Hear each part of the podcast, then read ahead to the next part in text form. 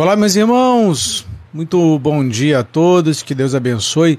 Sejam todos muito bem-vindos ao Teoria Máxima e vamos para a nossa live de hoje. Sejam todos muito bem-vindos, sejam todos muito bem-vindos.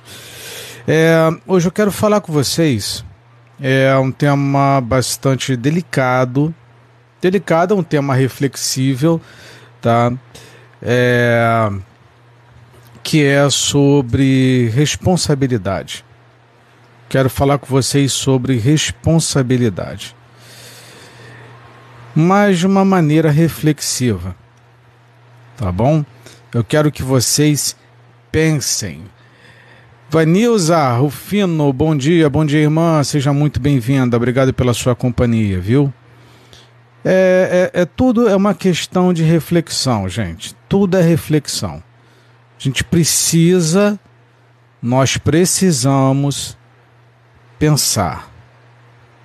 O objetivo é pensar. Tá, Ana Cristina, minha irmã, seja muito bem-vinda. Bom dia. Pensar, pensar, pensar, pensar. Pensem, pensem, pensem. Uma vida sem questionar, sem pensar, é uma vida infrutífera. Você vai se tornar marionete na mão do sistema. Então, o objetivo aqui, repito para vocês do meu trabalho nas redes sociais, é de fazer com que a gente pense. E eu não quero de forma alguma é, falar, ah, você fala a verdade, você é santarrão, você é, só tece críticas. Não, o objetivo não é esse. A questão não é essa. O objetivo é pensar. Então vamos pensar. Muito se fala da questão de dízimo, certo? Vamos pensar, vamos costurar aqui. Fala-se de dízimo. Davi, bom dia, meu irmão. Shalom, paz. Fala-se de dízimo.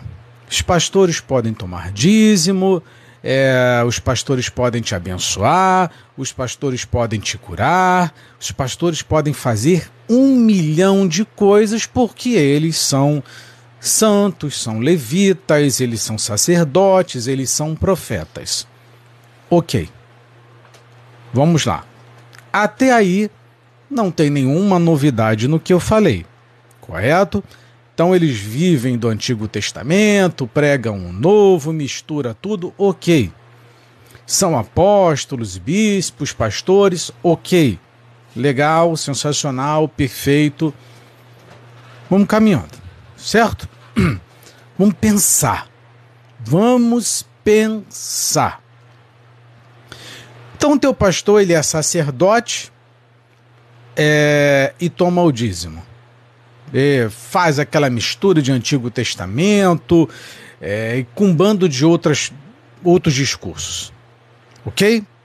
Muito bem. É, ele te convida, inclusive, olha, vem aqui no culto, vem aqui na igreja que eu vou fazer uma oração com imposição de mãos para que você seja abençoado. E você vai lá e você é abençoado. Você vai vir aqui no culto para você receber é, o Espírito Santo através da imposição de mãos. E você recebe o Espírito Santo. Ok. Minha irmã Nadias, querida, te amo, seja muito bem-vinda, viu? Que Deus te abençoe. Obrigado pela companhia de todos vocês, o locutor, nosso querido aqui, o Isaac, tá? Que está sempre presente. Um beijo no coração de todos vocês. Gente, vamos pensar. Pensa, pensa, pensa. Você vai na igreja, o pastor ora, acontece. Você vai na igreja, você quer o Espírito Santo, é através da imposição de mãos, o pastor vai lá, você recebe. Você quer ser livre da opressão dos demônios, o pastor faz a imposição, você vai lá e é livre. É, você quer prosperidade através da imposição de mãos, o pastor vai lá e, e impõe as mãos e você é próspero, você tem saúde, você tem riqueza, tudo. Até aí não tem novidade, porque essa é a propaganda. Ok? Então vamos dizer que realmente seja isso. De que tudo que os pastores fazem acontece. Seu pastor é de Deus, ele é honesto, ele é equilibrado, ele é coerente, ele é um homem de Deus. Tudo o que ele fala acontece. Tudo de bom. Certo? Então, até aí, ok, nenhuma novidade. Que a propaganda religiosa é essa. Vem aqui para receber tal coisa e vamos supor que tal coisa realmente aconteça na sua vida e não só na sua, como na de milhares de pessoas. Muito bem. Então, pastor, ele tem, o bispo, apóstolo, ele tem uma grande responsabilidade como homem de Deus de ser um representante de Deus e te abençoar através de gestos, parafernálias ungidas, de palavras, seja lá como for. Acontece. Então, tudo que é bom, acontece. Prosperidade, acontece. Cura, acontece. Libertação, acontece. Ponto. Agora vamos pensar. E para pensar, eu preciso ler para vocês Jonas, capítulo 1. Certo? Então você aí que defende pastor, eu vou na sua, hoje eu compro a sua ideia. Hoje eu compro a sua ideia. 100% dos pastores estão ok, tudo que eles fazem está ok, tudo que eles ordenam está ok, a imposição que eles, é, de mãos que eles fazem para é, fins positivos, ok. Muito bem. Jonas capítulo 1. Pensa, pensem, pensem. Então eles colocam-se como intermediadores, tá? Eles se colocam como enviados de Deus para te abençoar em nome de Jesus. Ok. Comprei a ideia, concordo. O Senhor enviou uma mensagem a Jonas, filho de Amitai. Vai à grande cidade de Nínive e prega contra ela porque a sua maldade subiu até a minha presença. Igual a, as práticas de Níven eram iguais a de Sodoma, Gomorra, a iguais a de Babel e iguais no tempo de Noé. Exatamente a mesma coisa. Mas o objetivo não é esse, é só te mostrar que é, é um processo de repetição. Deus poderia ter destruído Nínive? Sim, mas isso não aconteceu. Mas Jonas resolveu ausentar-se para longe do Senhor. Desceu até a costa, até ao ponto de Jope, onde achou um navio que partia para Tarsis. Comprou uma passagem, entrou no barco, seguindo para Tarsis, fugindo assim do Senhor. Enquanto o barco navegava, o Senhor fez levantar-se uma terrível ventania e desencadear-se uma tempestade tal que o navio estava a ponto de se despedaçar. Ele era um homem de Deus, ele era um profeta de Deus, mas havia tomado uma atitude contra Deus em questão de desobediência. Então ele adentrou no navio, achando que estaria fugindo da presença do Senhor, assim como fez é, Adão e Eva, tentando esconder a sua vergonha. Só que uma grande tempestade acometeu aquele navio, a ponto de se despedaçar. Temendo pelas suas vidas, os marinheiros, desesperados, gritavam, cada um pelo seu Deus, ou seja, era uma sociedade politeísta e atiravam pela borda fora o carregamento, para tornar mais leve a embarcação. Estou olhando pausado que é para você compreender bem. Enquanto isso se passava, Jonas dormia profundamente no porão. O capitão mandou chamá-lo.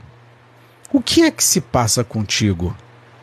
Estás a dormir numa situação destas? Clama também ao teu Deus para ver se tem misericórdia de nós e nos salva. Nós temos algumas observações a serem feitas aqui. A primeira delas, nós estamos diante, vamos fazer uma analogia. Nós estamos diante de uma iminência de um apocalipse, de tragédia.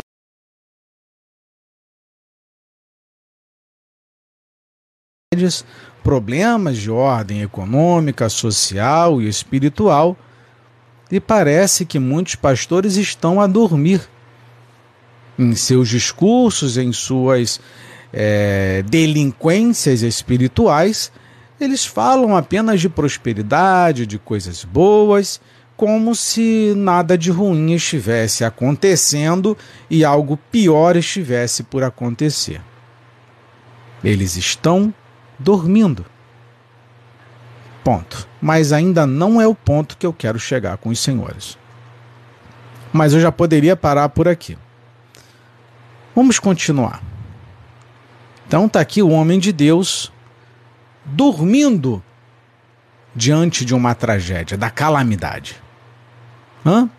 Não, vamos nos preocupar com política. Pau quebrando, apocalipse aí. O mundo em guerra, o mundo em terremoto. Não, vamos nos preocupar com prosperidade. Vamos nos preocupar com política. Vamos nos preocupar em pagar a televisão. Vamos nos preocupar em comprar jatinhos particulares. Vamos nos preocupar em construir catedrais. Ponto. A tripulação resolveu tirar a sorte, igual fizeram com é, com Acan. Fizeram a mesma coisa. Tiraram a sorte, a fim de verificarem quem é que entre eles a, oferenda os deuses, ofendera os deuses e provocara tamanho temporal. E a sorte recaiu sobre Jonas. A sorte recaiu sobre Acã. A mesma coisa. Processo de repetição. Israel estava perdendo naquela ocasião por conta de uma desobediência de Acã, e aqui por conta da desobediência de Jonas, aquela, aquela gente que não tinha nada a ver e que adorava outros deuses, que não era o Deus de Jonas, que provavelmente viveriam suas vidas tranquilamente, estavam pagando por um erro cometido por Jonas. O povo de Israel estava pagando por um erro cometido por Acã.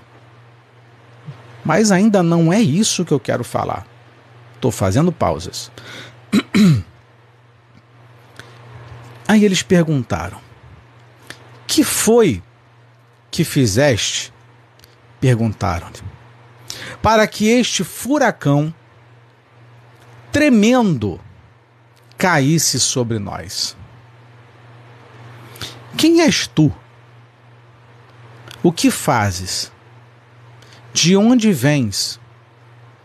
De que nacionalidade és? Então levantaram aqui uma sucessão de questionamentos com relação à curiosidade de Jonas, porque o navio estava a, a naufrágio o navio estava sendo despedaçado, eles estavam para perder as suas próprias vidas e a curiosidade tomou conta. Era natural que se perguntasse. Natural. Ele respondeu: Sou hebreu e temo ao Senhor. Temia mesmo, ele tinha consciência de sua responsabilidade com Deus. E o temor aqui eu não sei. Já não sei. E temo o Senhor, o Deus dos céus, que fez a terra e os mares. Ele tinha perfeita consciência de quem ele era, de quem Deus era e da obrigação que ele tinha. Certo. Depois, contou-lhes que estava a fugir do Senhor ele fez um confessionário. Ele se confessou para aqueles homens que estava fugindo de Deus. Os homens ficaram aterrorizados. Oh, por que é que fizestes uma coisa destas? O que é que havemos de te fazer para acabar com este temporal. E o tempo piorava assustadoramente. Deitem-se ao mar e tudo ficará calmo outra vez, porque sei que esta tempestade aconteceu por minha causa. Entretanto, os remadores tentavam, em vão, levar o barco para a costa. A tormenta era tal que se tornava impossível lutar contra ela.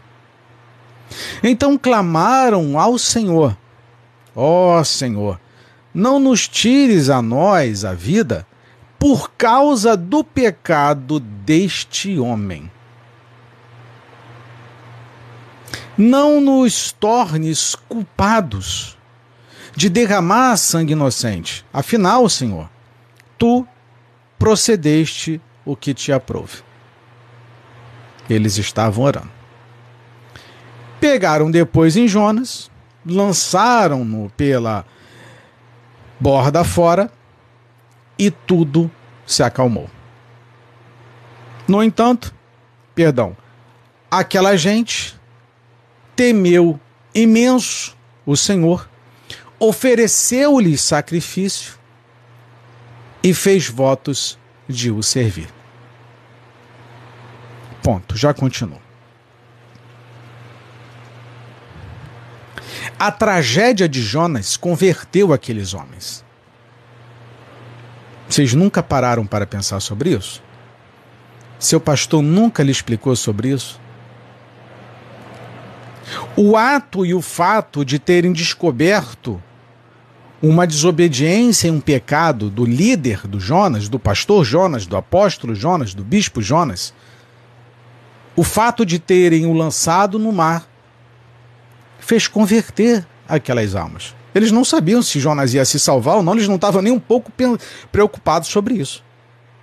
O fato é que, entre aspas, a perda da vida de Jonas converteu muita gente porque eles reconheceram através do fato de ter lançado Jonas ao mar que carregava um problema e que eles foram livres, eles reconheceram o Senhor. Muito interessante. Muito interessante.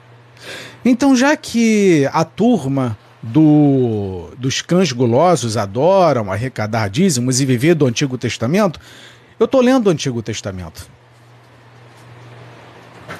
Será que os pastores também não seriam responsáveis pelas tragédias que acontecem na sua vida? Não sei. Só estou pensando.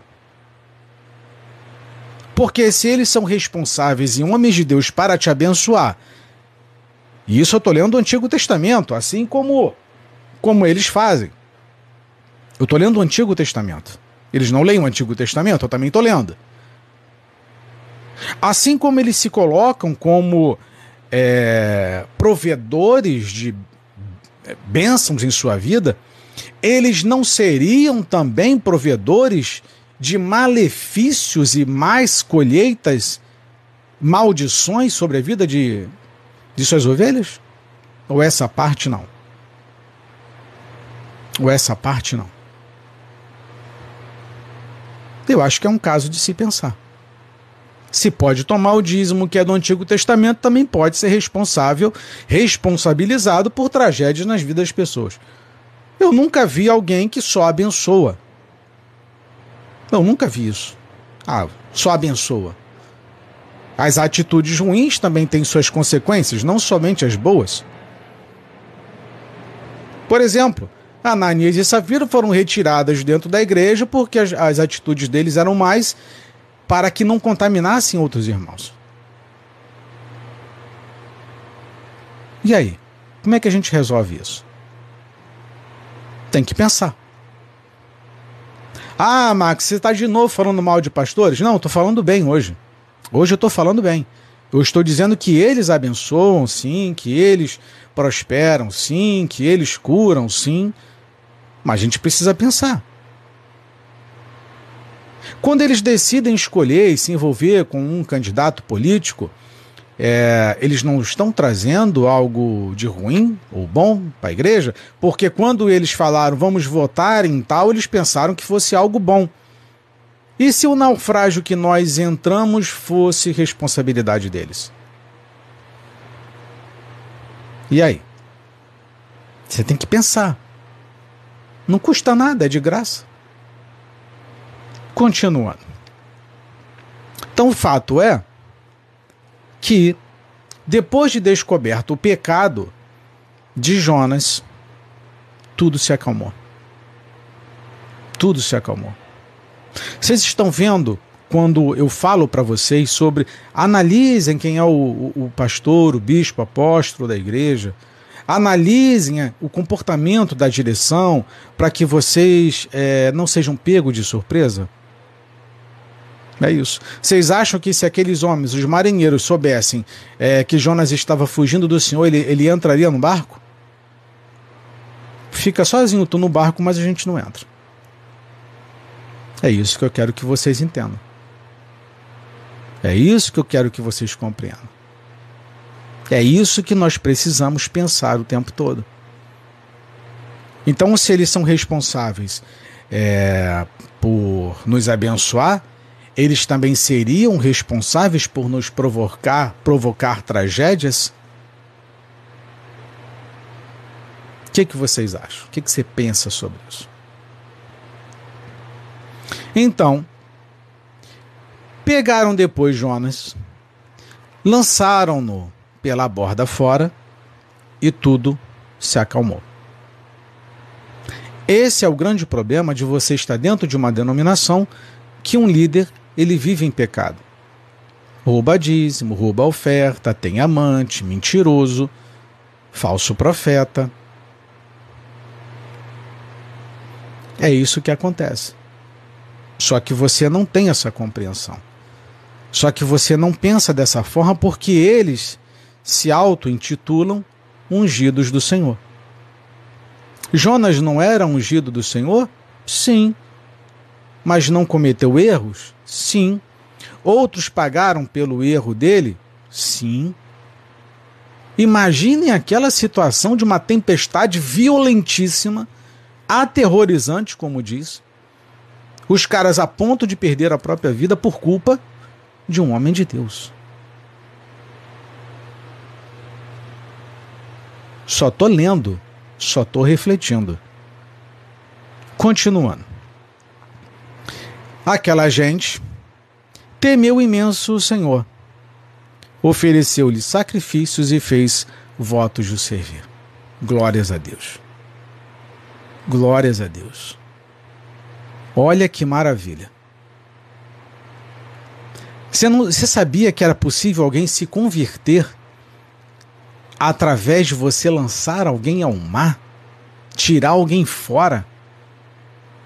E isso se repete com Ananias e Safira. A igreja temeu sobremaneira a tragédia sobre a vida daquele casal. Havia respeito e temor para não tratar as coisas de Deus de forma irresponsável. Mesma coisa. Mesma coisa.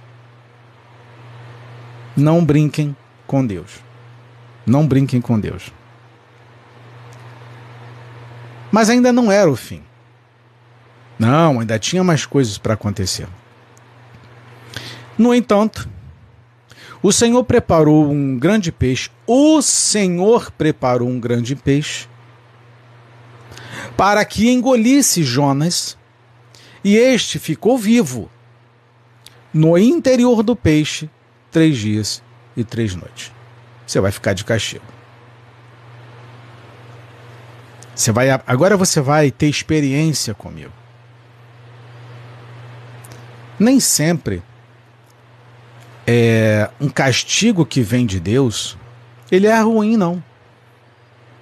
Ele é para edificar a igreja, ele é para te amadurecer, ele é para servir de experiência.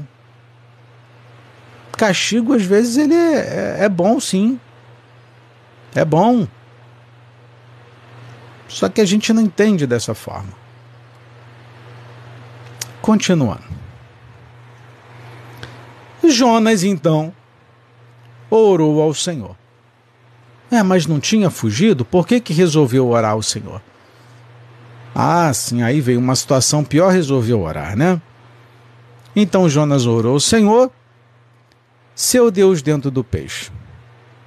Na minha angústia clamei ao Senhor, e ele. Respondeu-me da profundidade da morte, gritei e ele ouviu-me. Aí tem as orações aqui dele que não vale a pena ler, porque é uma oração extensa.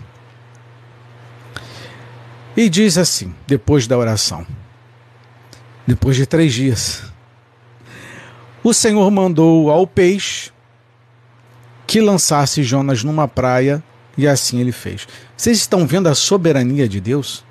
Deus preparou um peixe para tragar Jonas e Deus deu ordem ao peixe para que lançasse Jonas à praia.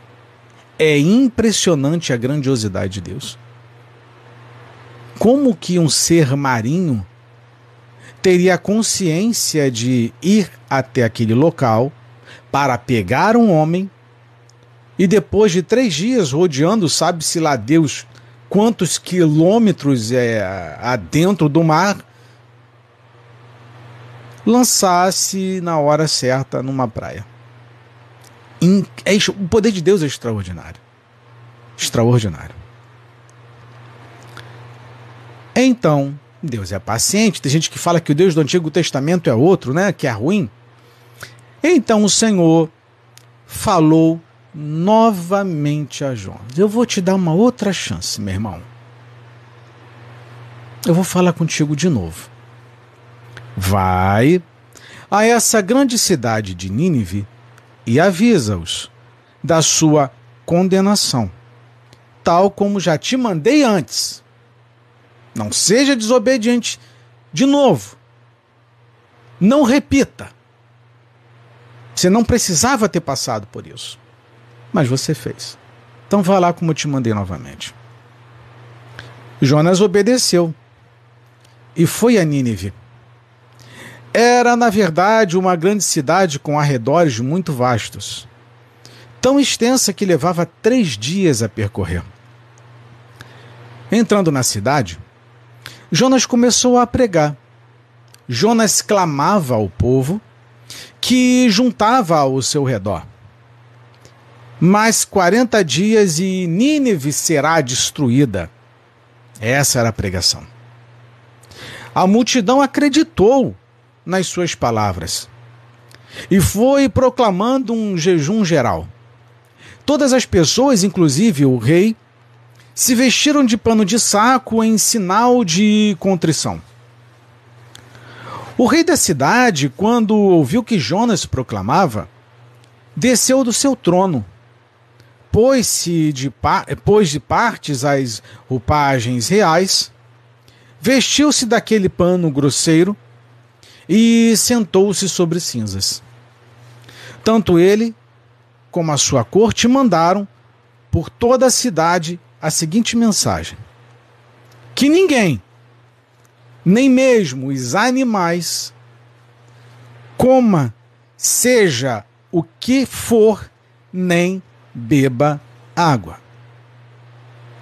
Toda gente deve vestir-se de pano de saco e clamar fervorosamente a Deus que todos se arrependam de suas más ações e das violências que têm praticado. Talvez Deus acabe por permitir que vivamos e desista da sua tremenda ira. Quando Deus viu que estavam verdadeiramente decididos a pôr termo aos seus maus caminhos, desistiu da intenção de os destruir.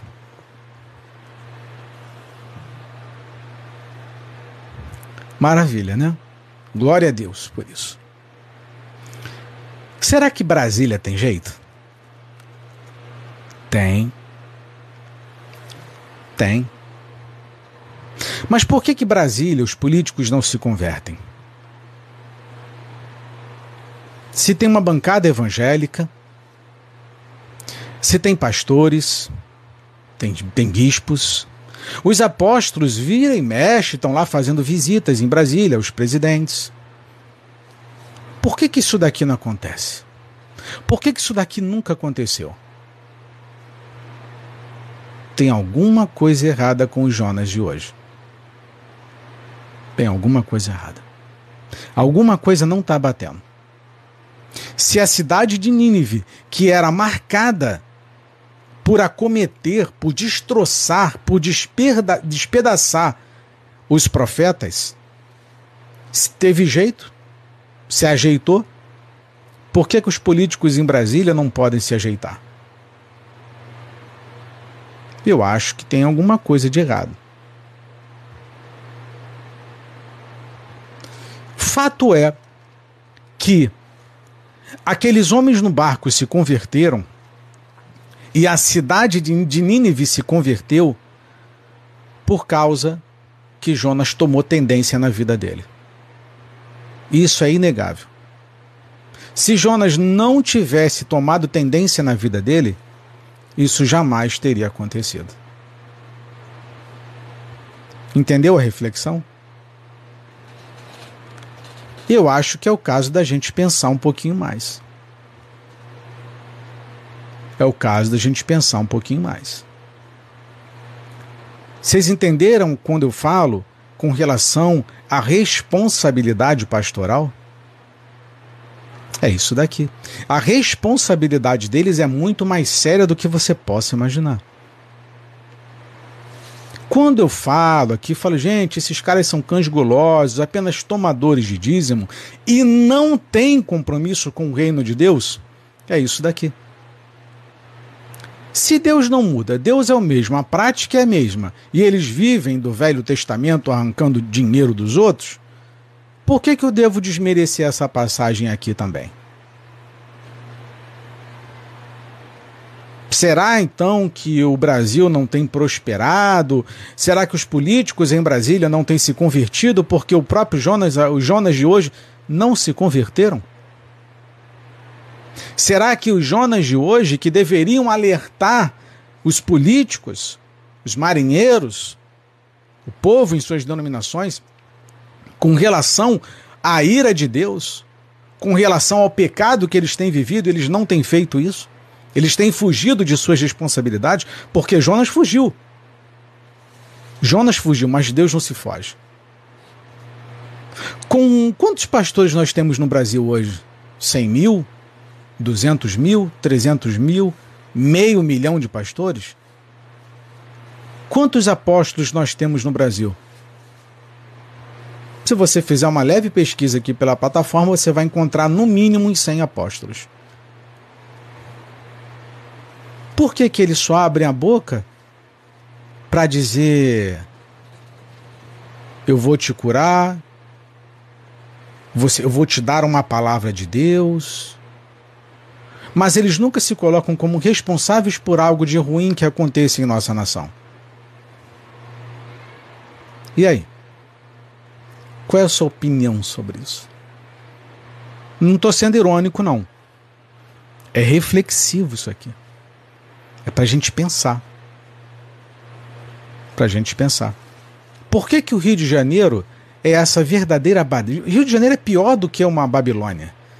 Rio de Janeiro é muito pior do que Nínive. Rio de Janeiro é muito pior do que uma Sodoma e Gomorra, e o que mais tem aqui é a igreja. E se esses homens são tementes a Deus, por que, que Nínive não se converte? Por quê? Aqueles homens no navio se converteram por causa do, do temor que havia sobrecaído. Foi do testemunho de lançar o homem fora e eles terem sido livres, libertos de uma condenação que já estavam para acontecer. Eles iam perder as vidas deles sim. Se Jonas ficasse no barco, aqueles homens iam a, a naufrágio e a pique. Eles iam. Ah, ia todo mundo pagar por Jonas. E aí? E aí? Deixa eu ver aqui alguns comentários.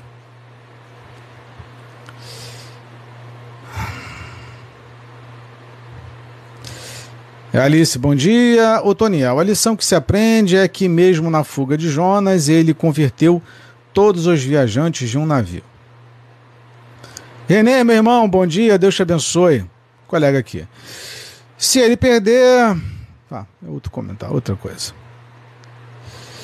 Davi, talvez o, o Jonas de hoje não seja convertido.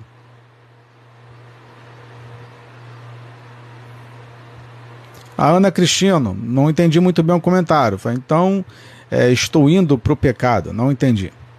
Então, nós temos aqui essas observações a serem feitas.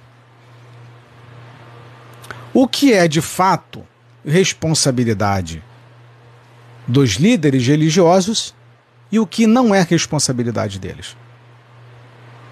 Se eles podem te abençoar, impor as mãos sobre a sua cabeça, curar, libertar e prosperar, e inclusive tomar os seus dízimos e ofertas, eles não seriam responsáveis pelas maldições que acontecem também? Se uma coisa acontece, por que, que outra não?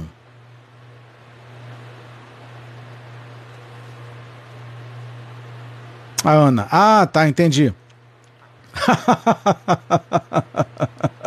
entendi.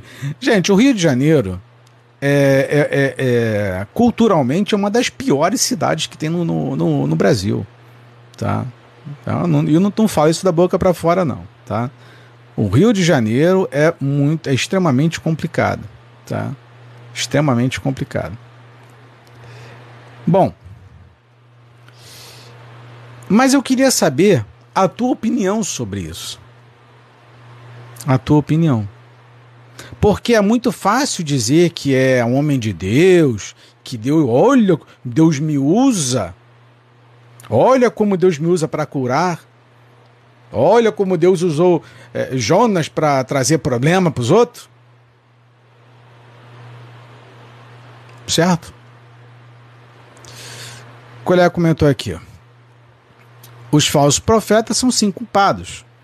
É, o que, é o que está acontecendo aqui no Brasil. Mas e os profetas verdadeiros? E aí? E quando joga, junta todo mundo dentro de um saco? Vamos lá, vamos pegar todo mundo e colocar dentro de um navio, dentro de um barco. O que será que aconteceria? Vocês entendem por que, que Brasília. Vamos supor que Brasília fosse um navio. Por que, que Brasília nunca teve jeito se, teve, se, se sempre teve pastor, apóstolo e bispo lá? O problema está em Brasília ou o problema está na liderança? Fato é, e é inegável, até porque é bíblico, é inerrante, que Nínive se converteu do rei aos animais, todos tomaram tendência na vida. Todos. Porque viria a destruição. Essa era a, uma revelação é, que Deus havia dado a Jonas. Vai lá, avisa que eu vou destruir. Por que, que quando se trata de política e de Brasília, eles não falam com o mesmo ímpeto? Brasília é uma das cidades, é a capital mais corrupta que tem no Brasil. Por se tratar de centro do poder. Tem alguma coisa errada que não está fechando. Não está fechando. Não está fechando. Certo? Olha aqui, será que tem profeta sério se todos estão adorando os bens materiais? É uma. É uma. Como fala? A live hoje é reflexiva. Certo, Alice? Max? Esses pastores nunca se converteram a Cristo. A gente está tá trazendo reflexão. Jonas, em pecado, levou destruição. Jonas, em obediência, levou o arrependimento de uma nação.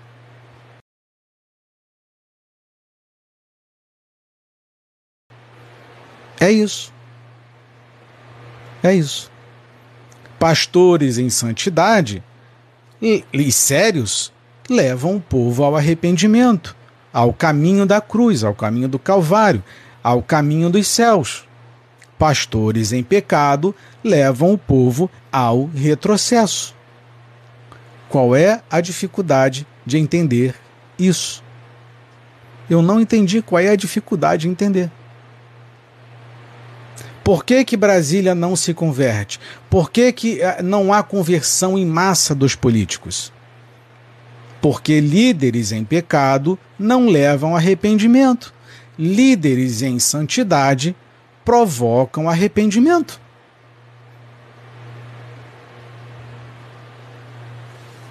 E aí? Ou eu estou equivocado, hoje eu não acordei bem. e aí? Locutor, conheço um pastor pessoalmente que mora em uma. Opa, atualizou aqui. É uma mansão que custou 6 milhões a contribuição. E tem vários como esse. Eliseu, o caminho largo é mais fácil. Isaac, mas ele ganha dinheiro da plataforma de vídeo e venda de livros. Rocha, descreve o pecado. O que é pecado, gente?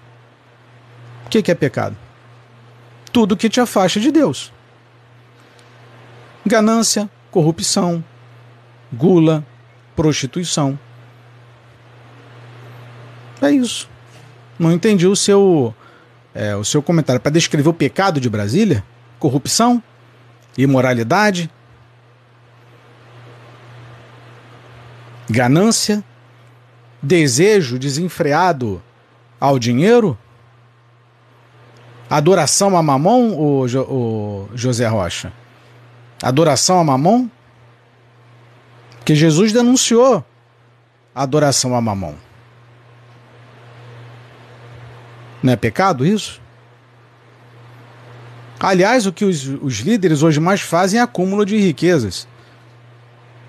Só observar quantas mansões tem, quantos carros tem, quantos templos possuem. Eles são vaidosos a ponto de terem televisão, rádio, é, são donos de veículos de comunicação, são donos de partidos políticos, donos de empresa que utilizam como lavagem de dinheiro e por aí vai.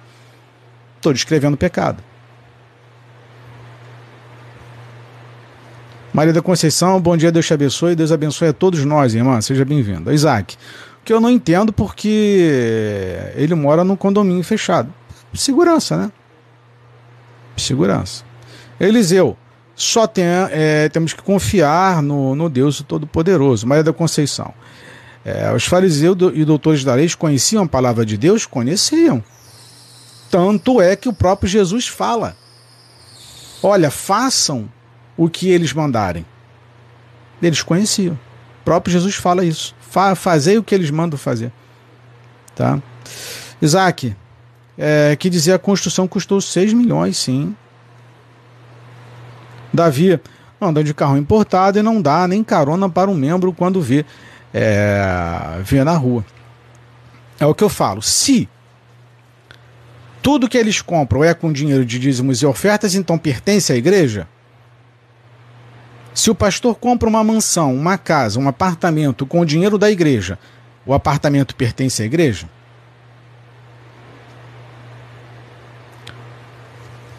José Rocha, as religiões são criadas em intenção de proveito próprio. É reflex... A live hoje é reflexiva. É reflexivo. Tudo que vocês estão comentando aqui provém de reflexão. Isaac, mil cairá à sua direita, dez mil à sua esquerda e você não será atendido. Faz sentido, né? Colega aqui. Eu vejo os pastores sem amor ao próximo, que se tivesse amor, não visavam dinheiro. Exatamente. Isaac, cadê a confiança em Deus? A, a Clinéia, você é evangélico? Eu acho que eu já te respondi isso em todas as lives, Clinéia. Sim, sou evangélico. Sou evangélico, cristão, não sou gospel. Sou cristão, seguidor de Jesus. Tá? Não vamos confundir com o movimento gospel, por favor, tá? É... José Rocha, manipulação de massas. Então a live hoje ela tem essa proposta de fazer você pensar. Se Jonas, se Jonas carregava no coração dele a desobediência e colocou a vida de outras pessoas em perigo, isso quer dizer. Aí você fala, ah, mas isso era o Antigo Testamento. Ok. Então, se o seu pastor toma dízimo, que é do Antigo Testamento, e ele está em pecado, ele coloca a vida da igreja em risco, também igual o Jonas fez? Se sim, e nós sabemos que sim, por que, que a igreja, os membros, não lançam um pastor fora que está em pecado? Por quê?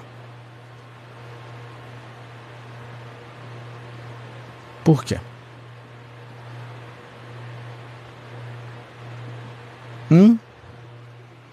Teve um caso recente, é, não vou citar o nome do pastor, basta você dar um Google, é, de um famosíssimo pastor do Rio de Janeiro, a, de Nova Iguaçu, que estava tendo casos extraconjugal, extraconjugal, traindo a própria esposa. Ah, e o caso ficou, era conhecido da direção que ele tinha é, um caso com uma membro da igreja, era amante, e que ele já tinha uma filha de nove anos com uma membro. E muito provavelmente que a esposa soubesse. Muito provavelmente. O que, que a direção fez? Em nove anos, ficou calada. Calada. Aí, um site divulgou, vazou a informação, porque os membros fizeram a denúncia de que ele tinha uma amante, tinha um filho com uma amante, uma filha. A criança já tinha nove anos, tem nove anos. Por ter vazado na internet, houve uma comoção é, dos evangélicos. Aí, como caiu em domínio público, aos olhos do povo, aí foi que fizer, fingiram fazer alguma coisinha, algum movimento. O pastor demorou uns dois meses para tomar vergonha na cara, para se posicionar, junto com a mulher, que também não tinha falado nada, não se separou, não tomou postura alguma, porque ainda queria continuar vivendo no luxo do dízimo e da oferta. Aí ele pediu desligamento da igreja. Mas isso porque caiu na internet, não porque ele se arrependeu. Nove anos demorou para isso acontecer. É assim. É assim. Infelizmente, meus irmãos, meus amados, nós estamos infetados, infestados e infectados por irmãos omissos, covardes, medrosos, e há um espírito de comodismo dentro de nós que nos adormece e nos faz fingir que não estamos vendo nada. A gente está igual Jonas. Meio do apocalipse, o pau quebrando, vírus para tudo que é lado, guerra para tudo que é lado, problema para tudo que é lado, crise econômica para tudo que é lado, crise espiritual dentro da igreja, crise moral dentro da igreja e nós estamos dormindo fingindo que não está acontecendo nada. Nós nos eximimos das nossas responsabilidades como cristãos e as transferimos para, o, para outrem porque nós não queremos nos envolver, porque é mais fácil ficar dentro do barco, entregar o meu dízimo, a minha oferta, orar e fingir que está tudo bem porque eu vou para o céu. Essa que é a realidade. Você não quer compromisso. Quando eu vejo um cristão que não soa a trombeta, que não fala a verdade, que não denuncia o pecado, Porque o que Jonas fez quando se converteu foi lá denunciar o pecado.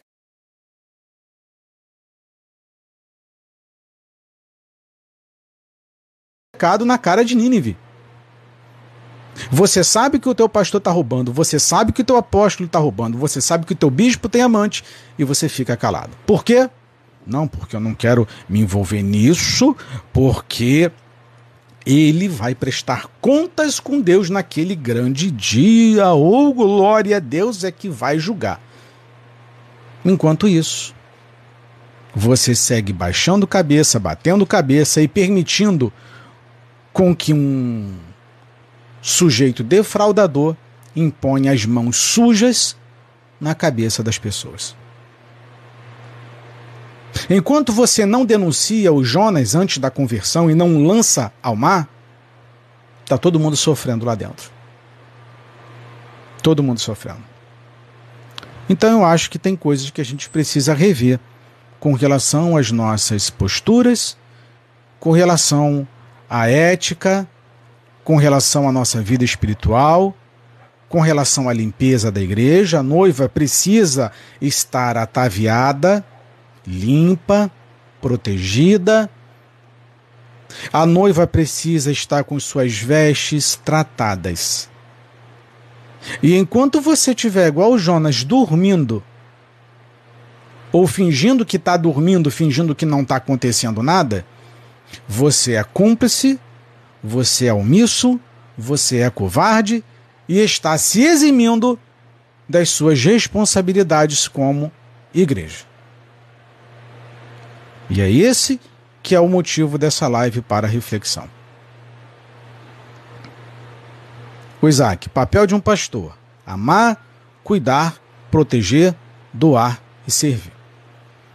Só que dá um texto que você falou, Isaac. Te agradeço imensamente pela contribuição com o seu é, comentário. Seu comentário foi lindo, foi poético o seu comentário. Amar, cuidar, proteger, doar e servir. O pastor, ele tem é, todos esses atributos aqui. O pastor, o seu pastor, o seu bispo, o seu apóstolo, ele deve fazer isso daqui. Você quer ser o maior? Você tem que ser o menor, você tem que servir, foi o que Jesus disse. E eles estão sendo servidos o tempo todo. Nós é que estamos os servindo. Tanto é que quando tem aniversário do pastor, nós fazemos o quê? Oferta de aniversário do pastor. Uh! É assim. Eles são servidos o tempo todo.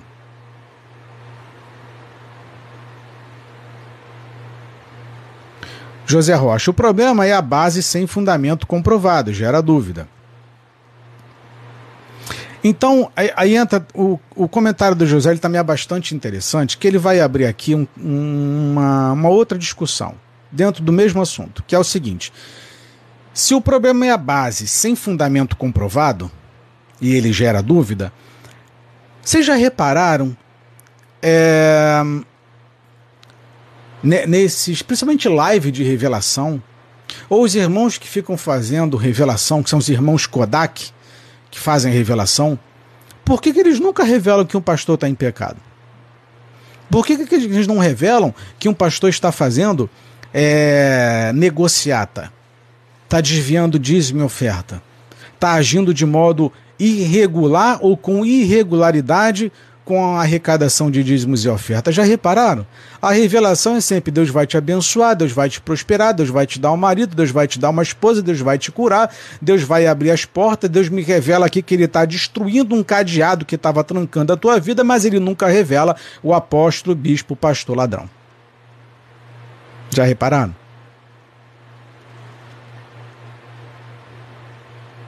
Aí a dúvida acaba, o José Rocha.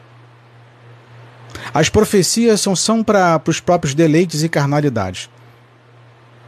Dificilmente você pega alguém aqui profetizando, é, aqui ou qualquer outro local, para edificação da igreja. É muito raro. Você pega, encontra, mas é raro. É mais fácil você ouvir aqui um bando de bobagem, figurinha repetida de banca de jornal, do que ouvir a verdade.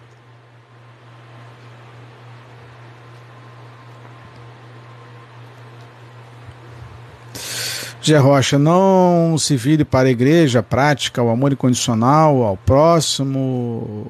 Entendi muito bem o comentário.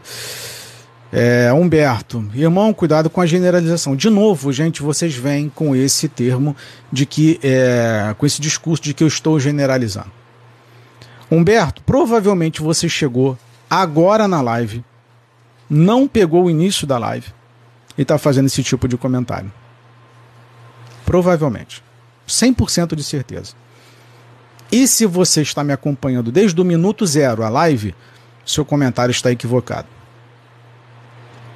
Mas o fato é, gente, eu vou fazer aqui um milhão de lives. Sempre vai ter alguém que vai fazer os dois discursos. Você está falando mal de pastor.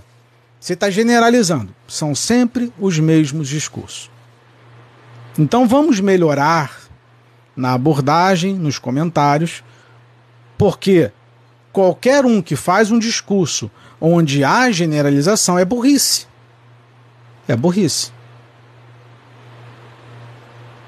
Certo? Então vamos melhorar no discurso. Renê, por falta de, de entendimento, meu povo pereceu. Será que o povo tem entendimento? Humberto, você está generalizando. Bom, aí é uma opinião sua. Isso já demonstra claramente que você provavelmente nunca ouviu a minha, as minhas lives, tá? E provavelmente não sabe nem quem eu sou para fazer esse tipo de discurso. Tá? Provavelmente.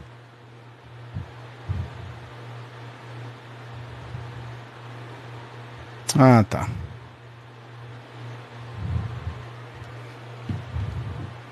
Então você tem aí.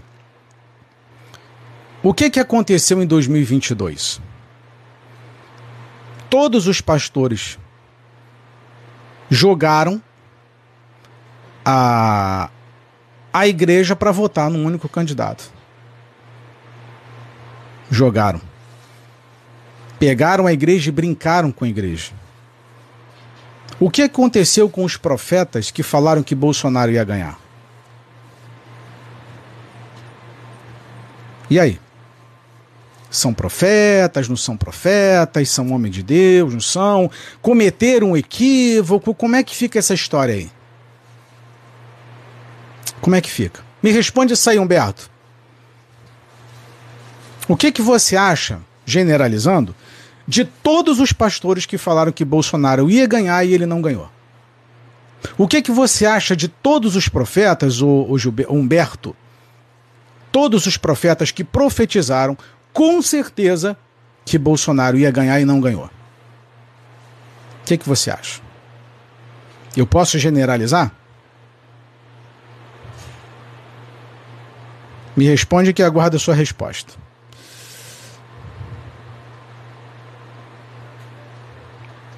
Isaac, todo pastor que fez seminário sabe que dízimo é uma fraude, uma mentira. Todos. Todos. Inclusive, publiquei essa semana uh, um estudo completo sobre dízimo lá no nosso grupo do Telegram. Tá?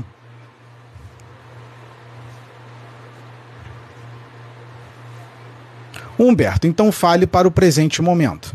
Não entendi o seu comentário. Colega aqui, eu entendo que, é, que é, é, estás na verdade certíssimo, não está generalizando nada nem ninguém.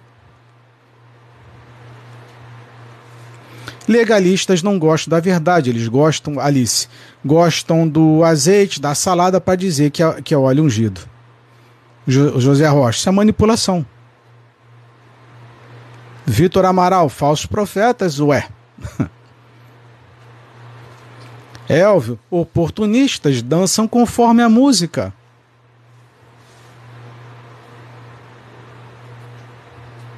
Ramiro, é... comentário aqui. Enfim. Então, como é que ficam os falsos profetas? Que disseram que alguém ia ganhar e não ganhou. José Rocha, o, o dízimo tem sentido? Total sentido. Faz total sentido. Eu nunca disse que o dízimo não existe. O dízimo é bíblico. Mas qual é a finalidade do dízimo? Atender as viúvas, os órfãos e os necessitados. Pronto. Se você faz desvio dessas finalidades que são bíblicas, isso está na Bíblia, isso é bíblico. Para que que serve o dízimo? Atender as viúvas, os órfãos e os necessitados os pobres em suas necessidades. Ponto final. Se você faz o uso do dízimo com outra finalidade que não seja essa, aí é que está o problema. Aí é que está o problema. Certo?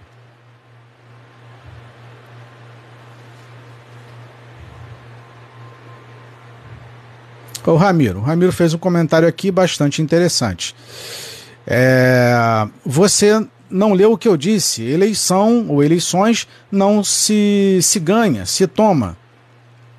Então Deus não tem poder? Deus não foi capaz de lutar contra a fraude? Que Deus é esse que não conseguiu reverter o resultado de uma máquina? Se Jesus andou sobre o mar, se Jesus acalmou a tempestade, transformou água em vinho, se Jesus multiplicou pães e peixes, o que é uma urna eletrônica para Deus, para Jesus? Tem alguma coisa errada. Cíntia, é, nossa, você abriu os meus olhos para algumas coisas. Fico feliz por isso. Muito obrigado pelo seu comentário.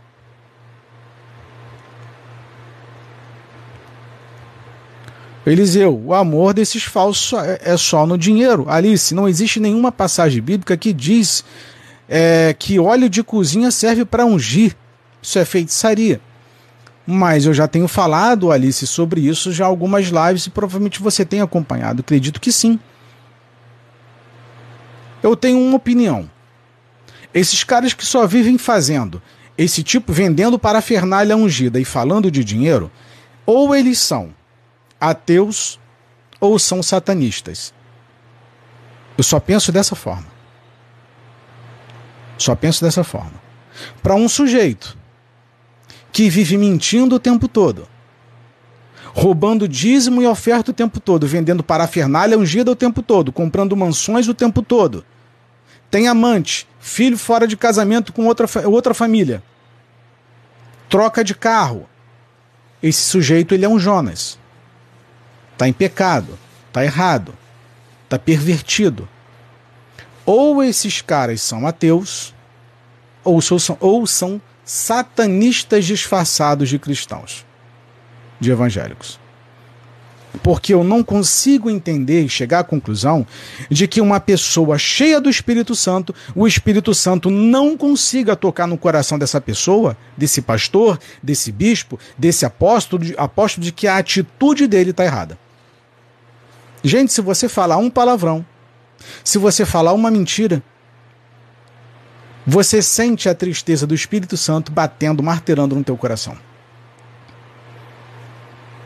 Se você tem o temor de Deus, o mínimo que você fizer, o Espírito Santo já busca te corrigir. Ó, oh, tá errado. Vai orar, vai jejuar, vai se consertar, vai se lavar, lava essa boca, se ajeita, se conserta o Espírito Santo na hora fala contigo. Aí você pega um camarada que está há 10, 20, 30, 40 anos tomando dízimo, oferta, enriquecendo, envolvido com política, envolvido com tráfico, envolvido com tantas coisas. Como é que o Espírito Santo não consegue falar com um sujeito desse? Ou ele é ateu ou ele é satanista. O cara só pensa em construir gravadoras gospel, só pensa em construir empreendimento para que haja enriquecimento.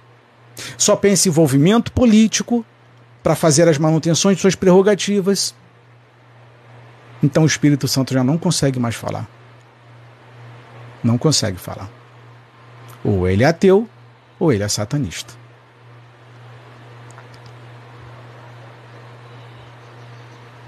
Colega, gostei. Estou é, gostando da reflexão. Certo.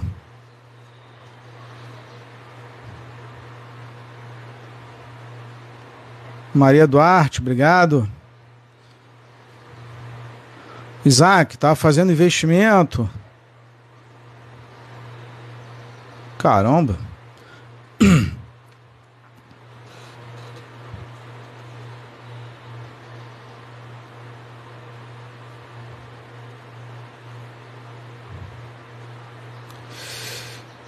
Então, então fica tranquilo, Davi, a live vai ser salva e vai estar tá sendo publicada lá no canal. Tá? Ainda hoje, até hoje à noite vai estar tá, vai tá disponível lá. Então a gente precisa refletir. Eu preciso refletir. A reflexão é, é para que ela me gere liberdade. O que o sistema religioso quer a todo momento é que você não reflita, é que você fique passivo, calado, mudo, sentado num banco. Levanta a mão, vamos falar com Deus. Abre a carteira, vamos adorar a Deus com os dízimos e as ofertas. Olhe para o seu irmão do lado e repita comigo. Diga para o seu irmão assim: Você é um boneco. Você é um boneco dentro do templo e você não tem consciência disso. Você é um boneco, uma marionete, eles brincam com você. Traz aqui o dízimo, traz aqui a oferta, levanta a mão, abaixa a mão, vota nesse candidato. Faz isso, faz aquilo, vai para casa, vem para cá, tá hora aqui. Você é um boneco. Você é um boneco. Só que nós não temos essa consciência. Não temos. Nós perdemos a capacidade completa de raciocínio nós achamos que estamos livres, nós achamos que estamos libertos, quando na verdade os caras estão brincando e rindo da cara da gente o tempo todo.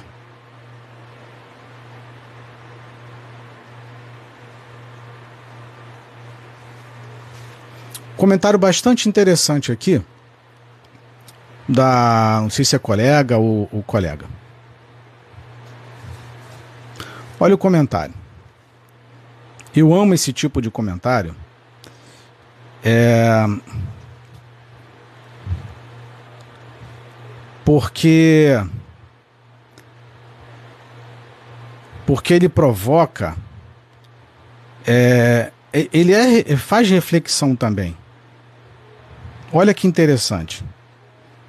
E é... provavelmente é um perfil fake, tá? Fer você tem live só para julgar. Deixa para Deus, ele sabe soltar a corda. E de onde que você tirou que eu estou julgando? Vocês entendem o que que o sistema ele provavelmente ou deve ser algum pastor com perfil fake, como eu falo para vocês, ou alguém caiu de paraquedas aqui para falar besteira. É justamente por você o que eu falo para vocês. Qual é o objetivo das minhas lives? De trazer assuntos e temas aqui que não são discutidos no púlpito. Os pastores já repararam que os pastores nunca falam contra eles mesmos? Eles são perfeitos, eles são ungidos do Senhor. É assim que funciona. São ungidos, são intocáveis. E é justamente, inclusive eu já fiz live explicando que nós temos que julgar sim 1 Coríntios capítulo 5. É pelo fato de você não julgar, não julgar, que as denominações estão nessa patifaria. É pelo fato de você permitir que as coisas aconteçam que está tudo nessa bagunça. Essa verdadeira bagunça. O que que os homens de Nínive, os marinheiros, fizeram? Julgaram Jonas. Joga ele fora do mar. Mas calma aí, eles sabiam que Jonas era um homem de Deus. Ah, e daquele que toca no ungido do Senhor? Jonas não era ungido? Claro que era. Jonas era ungido. E que audácia foi essa de jogar um ungido do Senhor no mar? Tem alguma coisa errada. Tem alguma coisa errada. Vocês já viram que os pecadores, os mundanos, são muito mais inteligentes do que os próprios cristãos hoje? Eles identificaram que o problema era Jonas e se livraram do problema. E hoje nós convivemos com o problema. Eu não estou jogando aqui contra a igreja, não. O que eu quero é que a sua igreja ela seja perfeita, ela seja limpa, ela seja santa, o líder seja honesto. Burrice minha seria falar: não, o teu pastor tem amante? Não se mete nisso, não. O pastor está enriquecendo com dízimo e oferta? Deixa isso para lá. Porque é ele que vai prestar contas com Deus. É isso que você quer ouvir aqui? É isso que vocês querem ouvir de mim? Não, tá tudo bem? Não, Jonas, pode ficar dormindo aí, tá tudo bem. O navio vai naufragar, a gente vai morrer, mas fica tranquilo, tá? Pode ficar tranquilo, porque você é ungido do Senhor, você é servo do Senhor, mesmo em desobediência, é, eu vou pagar. É isso que vocês querem que, que eu fale aqui? Faça-me o favor. Alice, cauterizaram o cérebro alheio.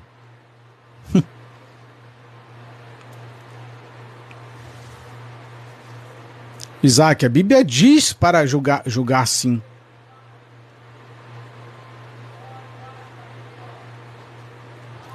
A fé. Não você escreveu sem ponto em vírgula, mandou diretão. Eu vou tentar interpretar o que você escreveu. Não sou pastora. Sou uma que ca é, caiu na live. Ou não, sou pastora. Apenas caí na tua live. Eu não entendi o seu comentário, tá? Você não é pastor ou você é pastora? Eu não entendi. Não entendi. Até porque eu olhei o seu perfil e não tem absolutamente nada que identifique como pastora ou não pastora. Tá aqui, ó. O Jorge, verdade, para não sermos marionetes, primeiro busquemos a sabedoria divina, depois buscar a verdade. Olha o comentário da colega, da Fê. Vocês ah, cara, esses perfis fake são maravilhosos, cara.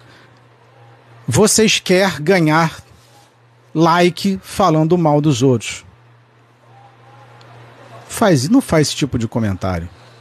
Não faz. É, Fê, de coração, é, a minha esposa me orientou a não bloquear absolutamente ninguém, tá? Como eu nunca te vi aqui, hoje você segue, tá? Mas assim, eu peço a todos vocês que pensem, vocês têm cérebro, busquem o espírito de discernimento. E outra, se eu estou em busca de like falando de outras pessoas, se eu minto, se eu falo inverdades, eu já orientei vocês a fazerem isso. O que, que vocês vão fazer?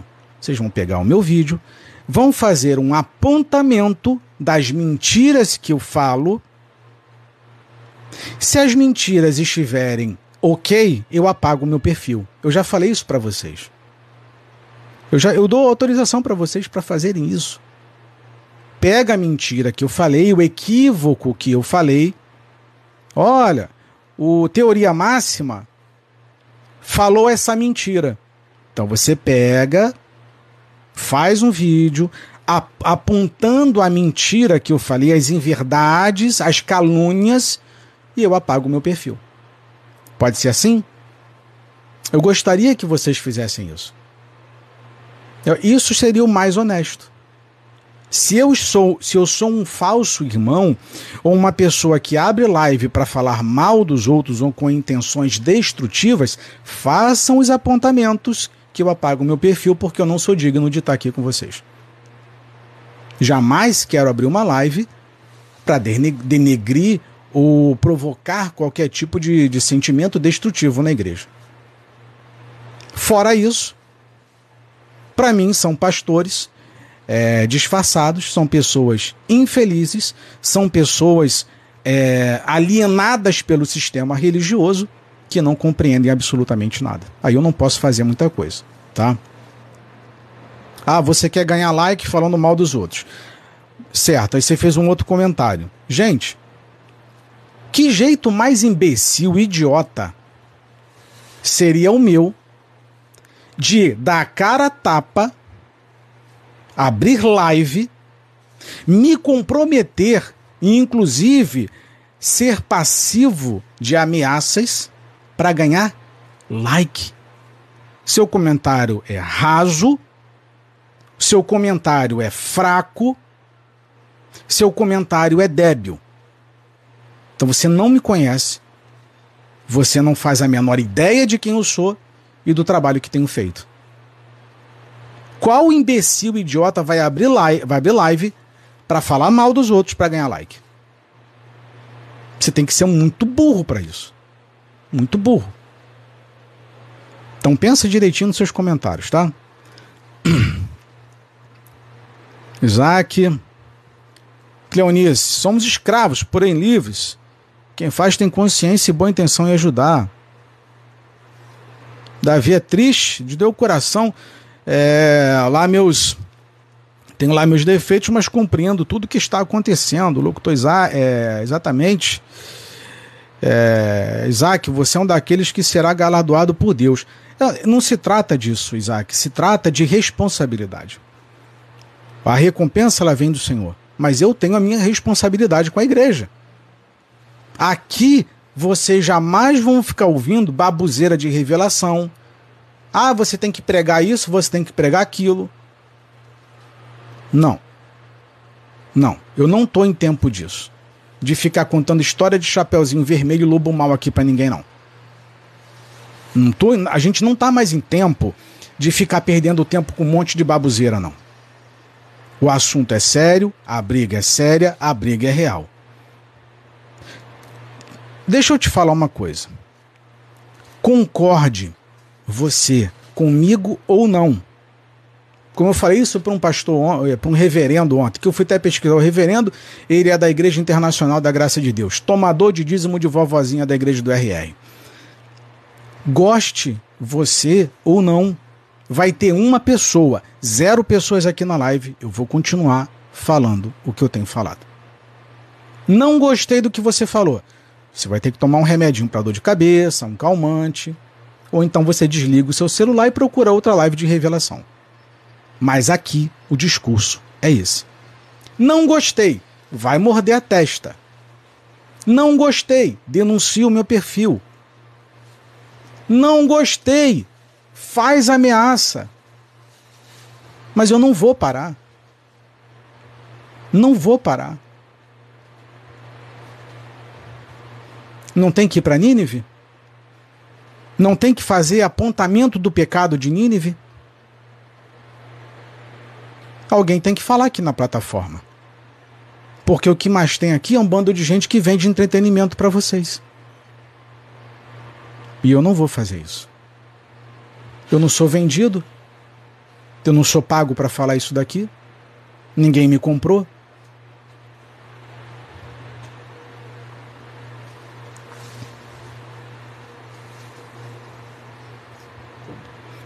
Isaac, você fala a verdade contra um sistema que escraviza milhões de pessoas. É essa que é a minha preocupação, Isaac. Agora, por que, que eu estou falando isso, Isaac? Porque se o sistema religioso, se os pastores falassem o tipo de discurso que a gente fala, eu provavelmente mudasse o meu. O problema é que vocês não encontram isso por aí. Por exemplo, quantos postos de gasolina vendem combustível adulterado? Milhões! Milhões! E quem é que fica denunciando? Um, dois no Brasil, três. A maioria sabe, olha, não compra ali não, porque ele é adulterado. Mas não faz nada, não fala nada. Por quê? Porque tem medo. Tem medo. E se tem uma coisa que, graças a Deus, eu não tenho é medo. Se tem uma coisa que eu não sou, graças a Deus, é covarde. ninguém paga o meu salário, ninguém coloca comida na minha mesa, eu não venho aqui pedir dinheiro para vocês, como esses cães gulosos vivem pedindo, eu não fico profetizando mentira para vocês, então eu não tenho o que temer. Do que, que eu vou ter medo? De um comentário numa rede social? Se você quer permanecer escravizado no sistema, o problema não é meu. A minha função é te mostrar: olha, existe uma corrente. Se você quiser se desvencilhar dela, ok. Você quer permanecer acorrentado nela? É um direito todo seu. É um direito todo seu. E isso eu não posso te obrigar. Eu não posso obrigar ninguém a nada. Eu não obrigo nem a minha esposa. Nem a minha esposa eu obrigo nada.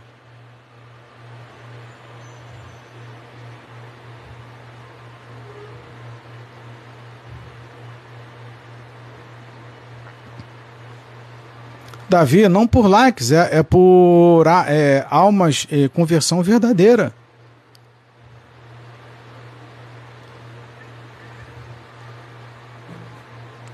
Marzano aqui, só para descontrair. O Marzano comentou: quem ganha hoje? O Fluminense ou o Flamengo? O Fluminense ganha hoje, tá? Hoje o Fluminense leva. O Isaac, sim, é muito perigoso isso.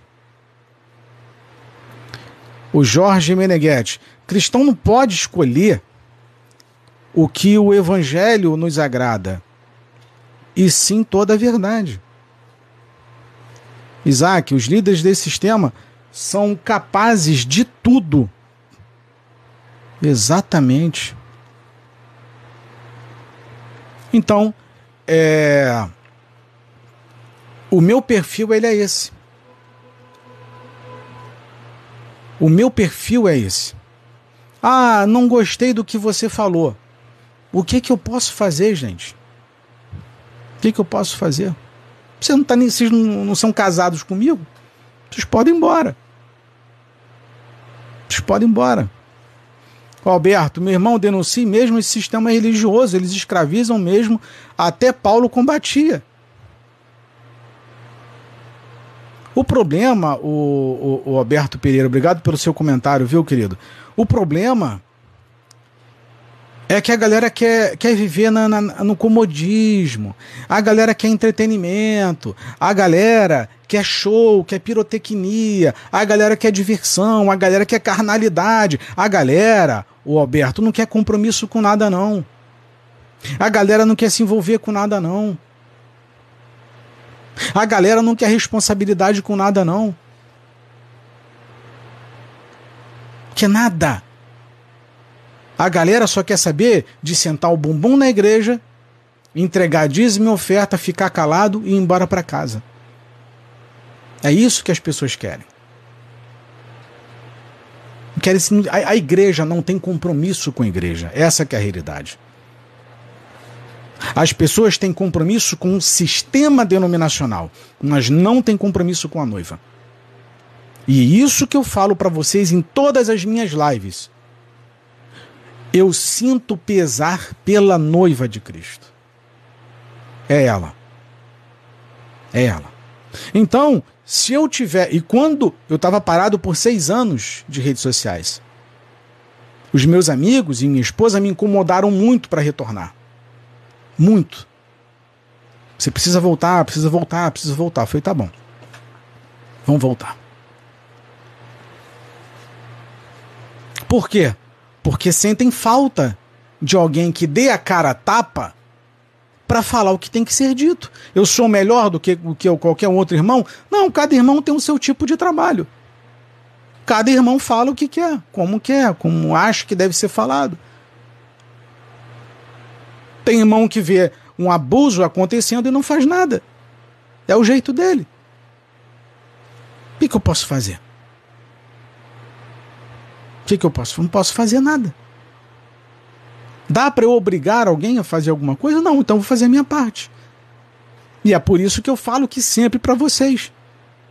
Não se preocupem comigo, porque eu vou responder diante de Deus por cada palavra minha. Não fica preocupado por mim, não.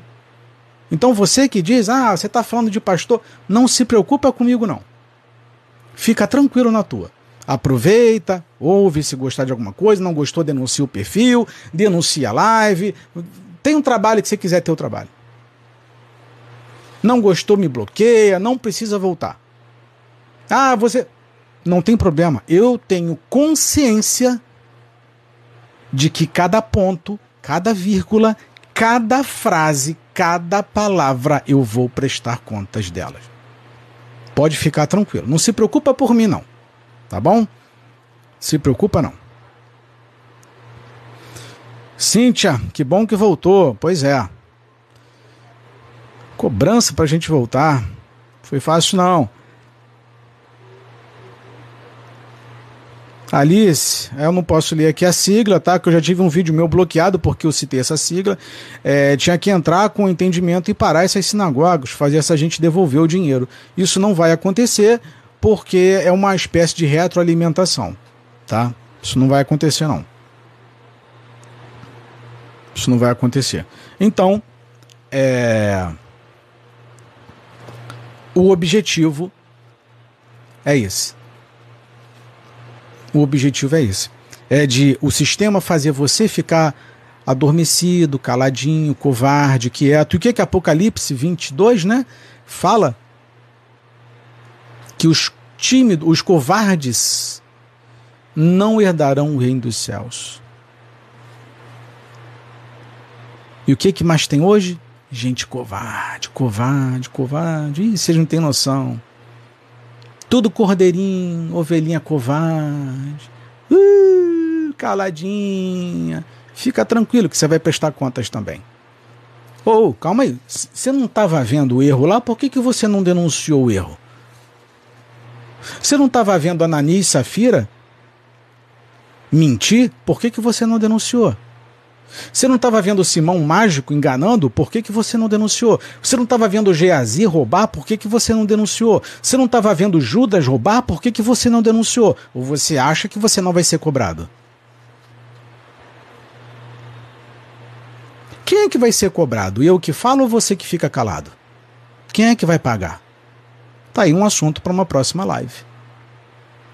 Quem é que vai pagar? Todos nós? Eu que falei, você que ficou calado, fingiu que não viu. E aí? Só eu que tenho responsabilidade porque falo, você está isento de responsabilidade porque fica calada. Como é que fica a balança da justiça nessa hora? Hã? Pensa direitinho no que é o verdadeiro evangelho. O verdadeiro evangelho é feito por quem fala ou por quem, quem fica calado? O verdadeiro evangelho é feito pelos apóstolos de hoje, que tomam dízimos e ofertas e enriquecem, ou pelos apóstolos do Novo Testamento que eram apaixonados e corrigiam a igreja o tempo todo, dando cipuada e cintada em todo mundo? Qual é o evangelho que você quer? O evangelho de hoje? O evangelho primais? O Evangelho do Novo Testamento? O que, que você quer? O que você tem seguido? Que Espírito Santo você quer? Aquele Espírito Santo que Jesus disse: Eis que vos darei poder e autoridade? Ele vai descer sobre vós? Ou esse seu Espírito Santo covarde? Qual é o Espírito Santo que você tem e qual que você quer? Porque o Espírito Santo prometido em Atos, lá em Pentecostes, ele é um Espírito Santo de poder, força, valentia, coragem. E a gente vê uma igreja omissa hoje que fala em línguas, rodopia, é, é, faz e acontece, tem alguma coisa errada. Por que, que essa igreja que está cheia de poder não denuncia o pecado? Não denuncia a corrupção? A live eu falei é reflexiva. E aí? Qual apóstolo você tem seguido? Qual evangelho você tem seguido e que Espírito Santo você tem? É reflexão. Vai dizer que eu estou generalizando agora. Vai dizer que eu estou acusando agora. É uma questão de você se analisar e ver se você está no caminho do Calvário, seguindo Jesus, carregando a tua cruz, ou se você está seguindo o caminho do jovem rico, o do conforto, abastado, despreocupado, sem compromisso com nada. Inclusive, teve um homem bastante interessante na Bíblia que, deixa eu pegar aqui para vocês, que é maravilhoso falar sobre isso. Extraordinário. Extraordinário. Como isso aqui é lindo. Olha isso daqui. Isso daqui é lindo demais, gente. Estava conversando com a minha esposa sobre isso daqui. Olha que lindo. Vamos lá? Diz assim. Deixa eu ler aqui alguns comentários.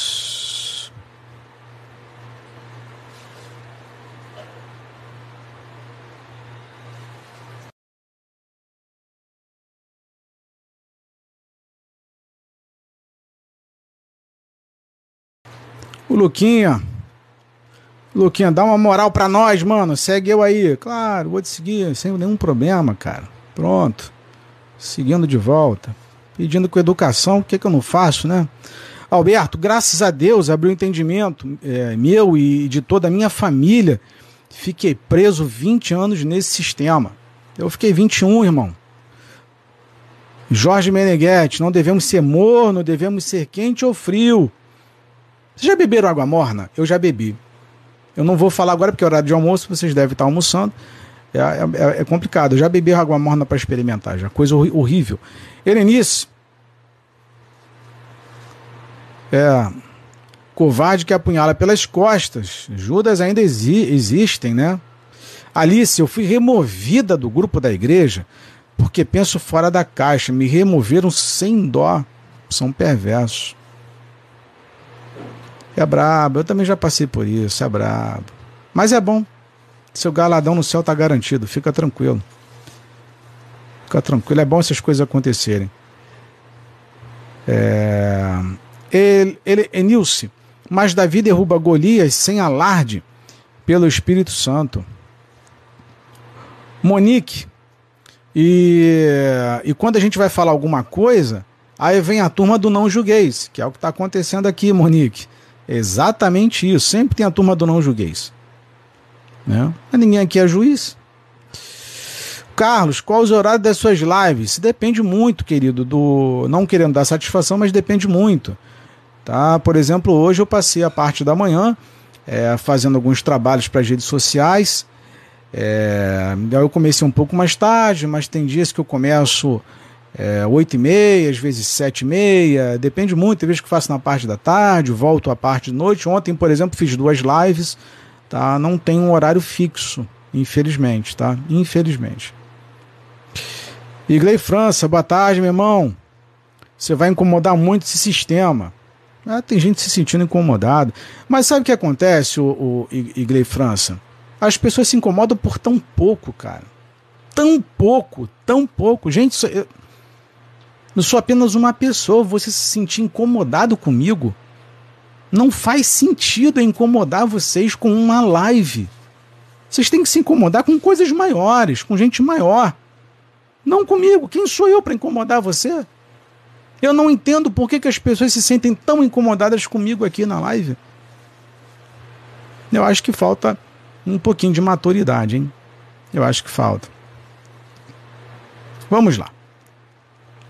Certa ocasião, é, um perito na lei levantou-se para pôr Jesus à prova e lhe perguntou: Mestre, ah, o que preciso fazer para herdar a vida eterna? O que está escrito na lei? Responde, é, o que está escrito na lei? Respondeu Jesus. Como você a lê?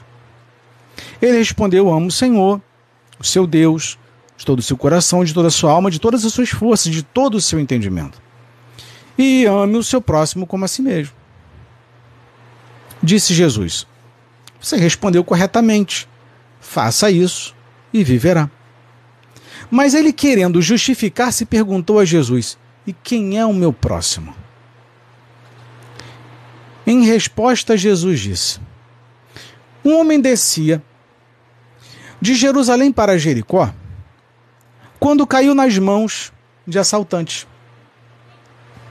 Estes lhe tiraram as roupas, espancaram-no e se foram, deixando-o quase morto, quase sem vida. Aconteceu estar descendo pela mesma estrada um sacerdote. Quando viu o homem, passou pelo outro lado. E assim também um levita quando chegou ao lugar e o viu, passou pelo outro lado.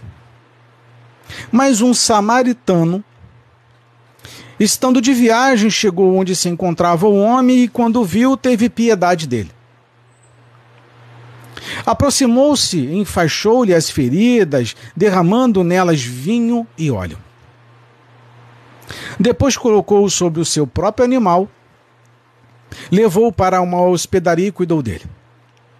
No dia seguinte, deu dois denários. Ao hospedeiro lhe disse: Cuide dele. Quando eu voltar, lhe pagarei todas as, as despesas que você tiver. Qual destes três você acha que foi o próximo do homem que caiu nas mãos do assaltante? Aquele que teve misericórdia dele. É, respondeu o perito na lei. Jesus disse: Vá e faça o mesmo. Sabe por que, que o, o sacerdote não quis cuidar, passou do outro lado daquele, daquele homem que estava quase morto? Por causa da lei. Ele achava que seria estaria contaminado se tocasse naquele homem. Não é isso que tem acontecido nos dias atuais? Aí eu vou te perguntar. Eu falei que é reflexiva a live. Seu irmão está passando fome. O dízimo é da lei. Mas o seu irmão está passando fome. Tem dois filhos e uma esposa que está doente precisando de remédio. O seu dízimo é de mil, mil e quinhentos reais. Você dá o dízimo para o seu pastor para cumprir a lei ou você pega o dinheiro e dá para o seu irmão que está passando fome com filhos e uma esposa doente? O que, que você faz?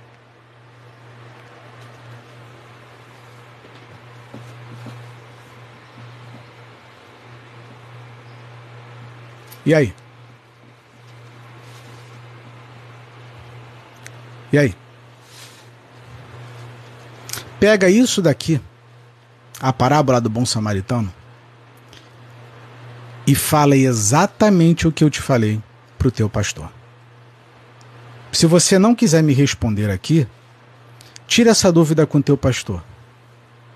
Pastor, eu tenho um irmão que está à beira do caminho, quase morto. Eu, te, eu dou o meu dízimo na igreja e vejo-o morrer, ou eu dou o meu dízimo para socorrê-lo?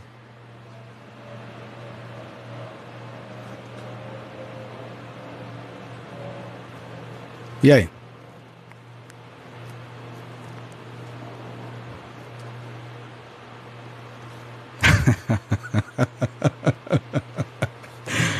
Você nunca pensou sobre isso?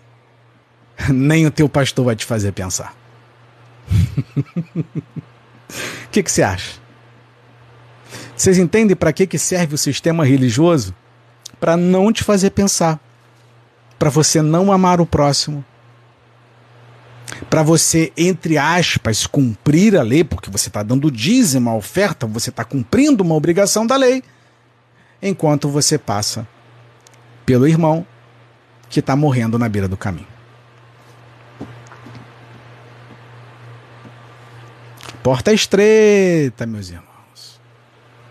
Toda honra e toda glória seja dada a Deus. Esse tipo de discurso você não vai ouvir na sua igreja.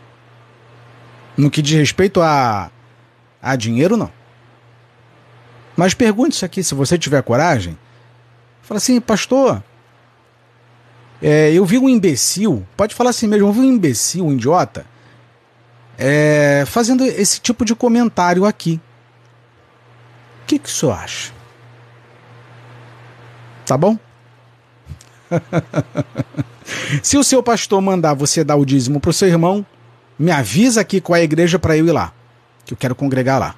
Tá bom? Fica assim. Se isso foi mais uma heresia que eu falei, baixa o meu vídeo, grava o meu vídeo, quando eu publicar lá no canal Teoria Máxima, aí você me denuncia. Tá bom? Você pode me denunciar. ai, ai, ai, vamos lá. Ah, Edna, o certo é dar dinheiro pro irmão, mas avisar o pastor? Tem que avisar o pastor? Você tem que dar satisfação pro pastor? Gente,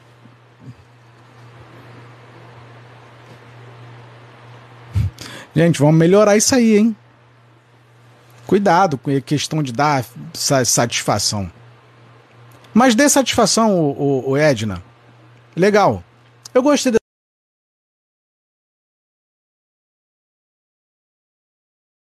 sua resposta. O certo é dar e dar satisfação.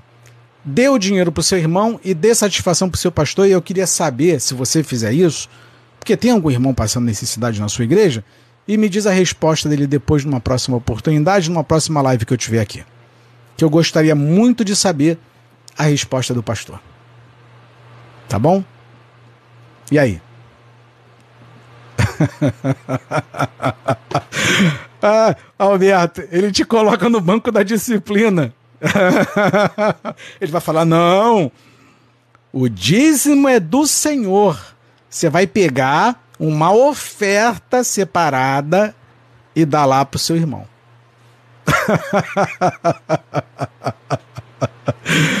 Célia Rossi. Eu acho que a pessoa dá o que pode, é lógico que a igreja tem gastos, sim, já falei sobre isso. Mas cada um ajuda como pode. Mas tem pessoas que não entendem assim, Célia. Entendeu? Assim como a gente dá o como pode, eles pedem como querem. Por isso que existe o trízimo, oferta de, é, de mil reais, oferta de 500 reais. Você dá como pode, mas eles pedem como querem. Essa que é a, a realidade. São cães gulosos.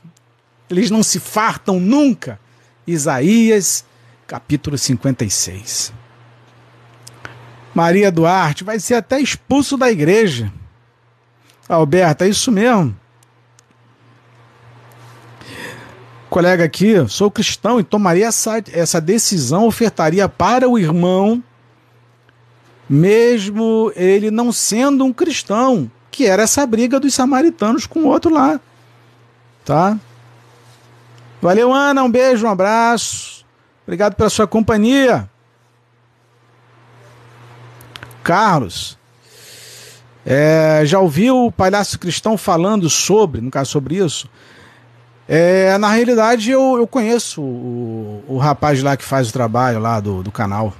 Tá? Mas conheço, mas deixei de lado porque fala muito palavrão, enfim, tem um linguajar muito baixo, mas eu conheço. Tá? Eu conheço, o cara faz algumas denúncias lá, mas não concordo com, com o palavreado que ele utiliza lá.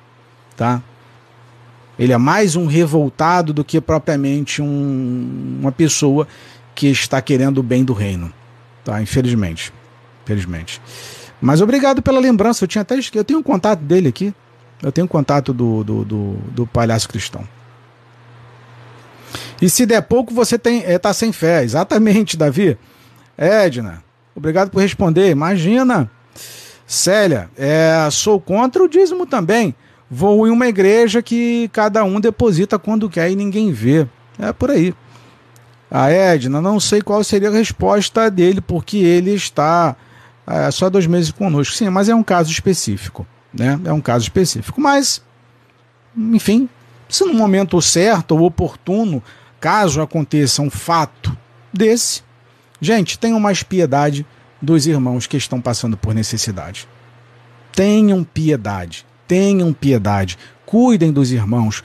Olha o que Jesus disse: ame a Deus sobre todas as coisas e ao próximo como a ti mesmo.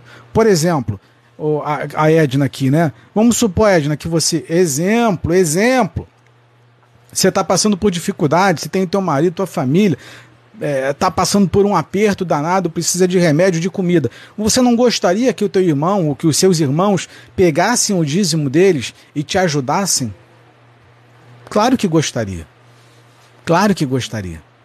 Então faça aos outros o que você gostaria que fizesse por você. Viu? A live foi reflexiva, só para pensar. Só para pensar. Tá bom?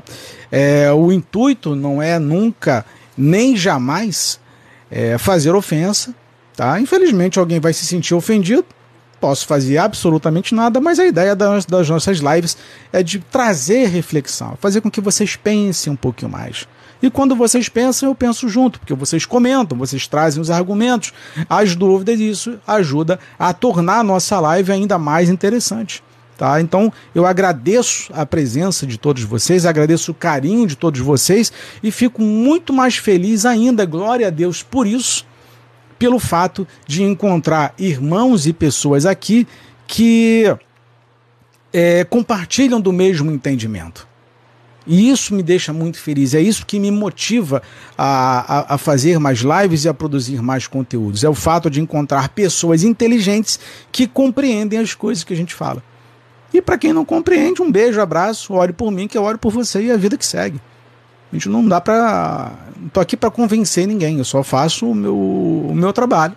E são vocês que determinam se é correto ou não, diante do, da, da quantidade de informações que você tem na sua cabeça e da construção cultural é, que você teve ao longo da, da sua existência. É assim que funciona. Então vocês que julgam, certo? É... Aqui, ó, a, Edna. É, na verdade, já deixei de dar o dízimo para ajudar algum necessitado. É isso. É isso. Se aparecer algum gafanhoto na tua porta, né? A não ser que o pastor se vista de gafanhoto. Ó, oh, irmã não deu dízimo. Vou... Aliás, estou quase comprando uma fantasia de gafanhoto para fazer uma live aqui de, de devorador. Né? Para brincar aqui com vocês aqui. Fazer, fazer uma. É. Vou fazer aqui um. Vou, eu tô, é sério, eu tô para já encomendei uma roupa de ovelha, para dizer que eu sou ovelhinha, e vou procurar ver se eu acho alguma fantasia de gafanhoto, para dizer que eu sou devorador. Tá? E se vocês não derem o dízimo, eu vou bater na porta de vocês, na casa de vocês, e falar: eu sou o devorador que chegou aqui. Tá? Tô brincando. ai, ai, ai, meu pai do céu. Alberto, Alberto Pereira, tamo juntos, irmão. Gostei muito da sua live. Gente, Obrigado pelo carinho, obrigado por vocês terem assistido, tá bom? A gente vai se falando, acompanha aí os conteúdos que a gente tem publicado. Faço dois convites a vocês. Aqui na minha bio tá, tem um link para todas as minhas redes sociais, todas as minhas redes sociais. Tem o nosso site que é www.teoriamaxima.com.br, tem estudos maravilhosos que vocês vão adorar estudos lá. Fala sobre saúde, política, não tem muita religião, é, mas fala sobre entretenimento, música, cinema, ocultismo, tem um monte de coisa muito bizarra lá que vocês vão gostar muito de ter como conhecimento, tá? E tem o nosso grupo no Telegram também, tá? Que tem mais, quase 600 irmãos lá, que a gente chora, a gente sorri, a gente compartilha as nossas experiências. Ontem mesmo eu contei lá é um pouquinho de um sonho que eu tive, tá? Bem, bem interessante, bem bizarro o sonho né, os irmãos ouviram lá, cada um deu a sua opinião. Então a gente compartilha as nossas experiências, os nossos é, sofrimentos, as nossas alegrias e vivemos em comunidade é, como igreja. Tá bom? Então, se te interessar, faça parte do nosso grupo do Telegram. Não paga nenhum centavo, a gente não pede nada para ninguém. Isso que é o mais legal, tá? O link está aqui na, na descrição da, da minha bio, tá? Edna, amei sua live, obrigado. Que, gostei do seu carinho, da sua gentileza, tá bom, Edna? Eu vou até te seguir aqui de volta. É...